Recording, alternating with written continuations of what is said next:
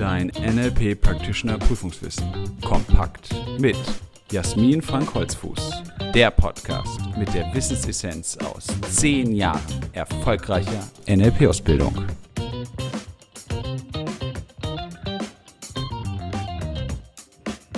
Herzlich willkommen zu einer weiteren Folge unseres NLP-Podcasts. Schön, dass du dabei bist. Heute habe ich wieder ein Impulsinterview für dich.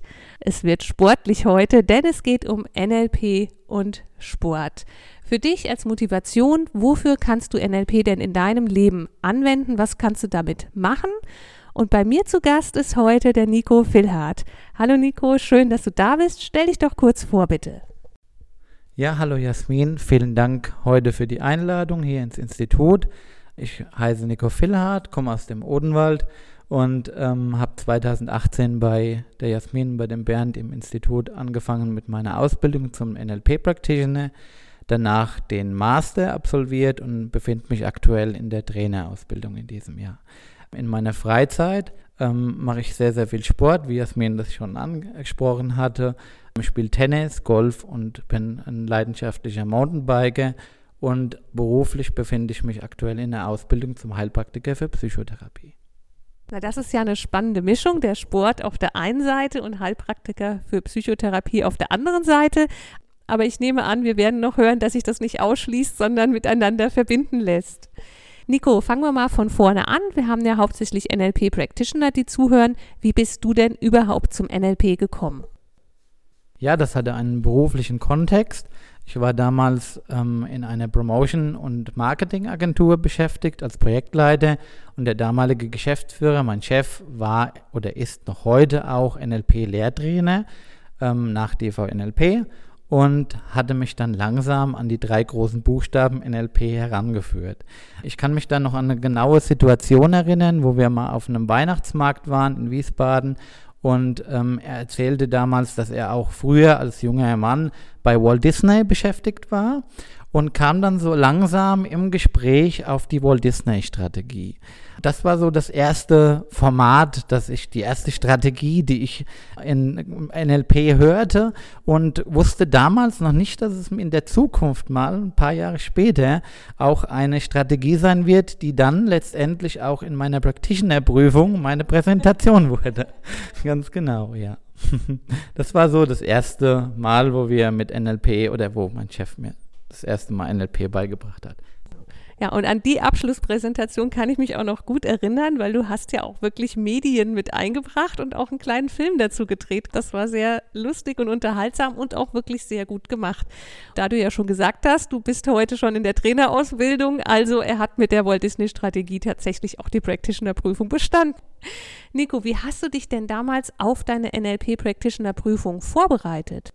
Ja, ich hatte damals sehr, sehr stark den Ordner eingesetzt, den ich bei euch ja ähm, während der Ausbildung erhalten habe, ähm, habe aber nicht letztendlich nur gelesen, sondern habe es versucht, das NLP immer mehr und mehr im Leben zu integrieren.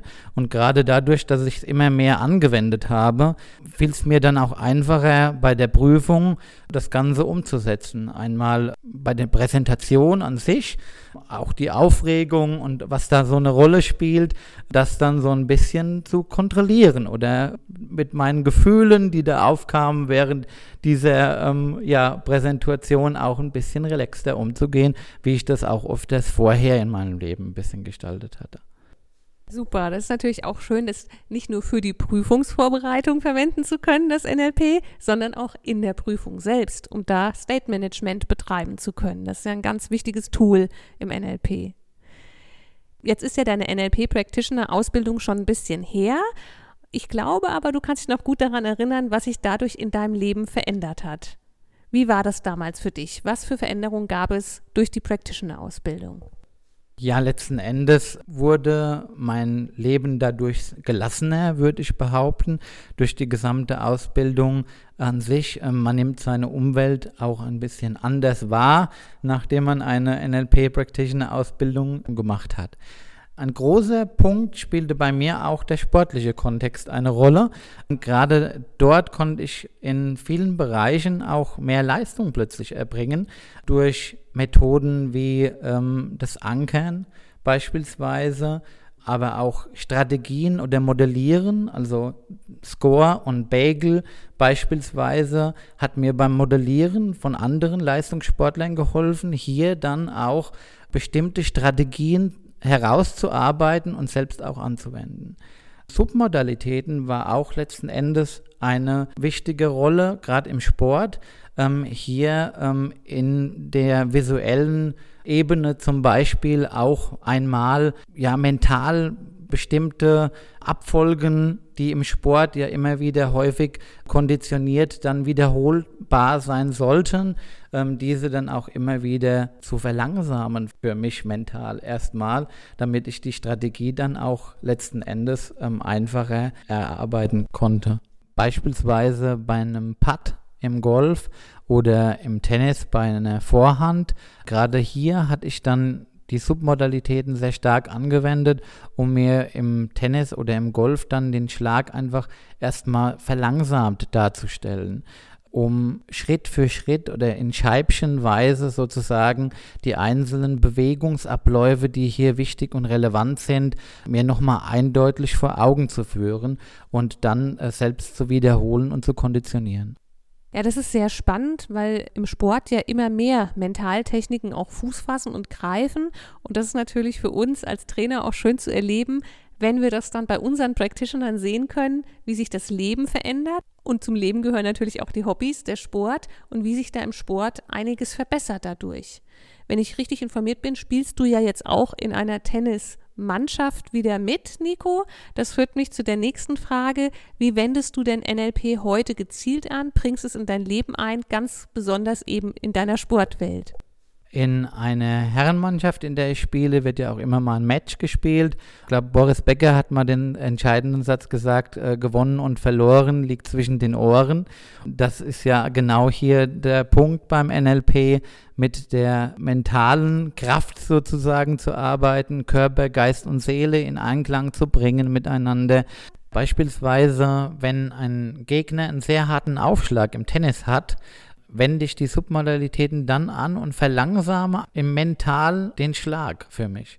Dadurch, dass ich ihn mental verlangsame, verlangsamt sich der Schlag zwar nicht in der Realität, aber meine Bewegungsabläufe verändern sich dadurch von in Hektik zu in einer gewissen Achtsamkeit und Ruhe. Ja, auch letzten Endes mit der inneren Haltung und der Ruhe dann im sportlichen Sinne relaxter sozusagen, immer noch mit einer gewissen Geschwindigkeit, die der Körper da entwickeln sollte, aber auch mit einer mentalen inneren Ruhe dann und Gelassenheit ähm, im Spiel zu bleiben. Das ist auch ganz, ganz wichtig, denke ich, dass man hier, wie gesagt, das Mentale mit dem Körperlichen verknüpft, einen ruhigen Geist und einen schnellen Körper besitzt.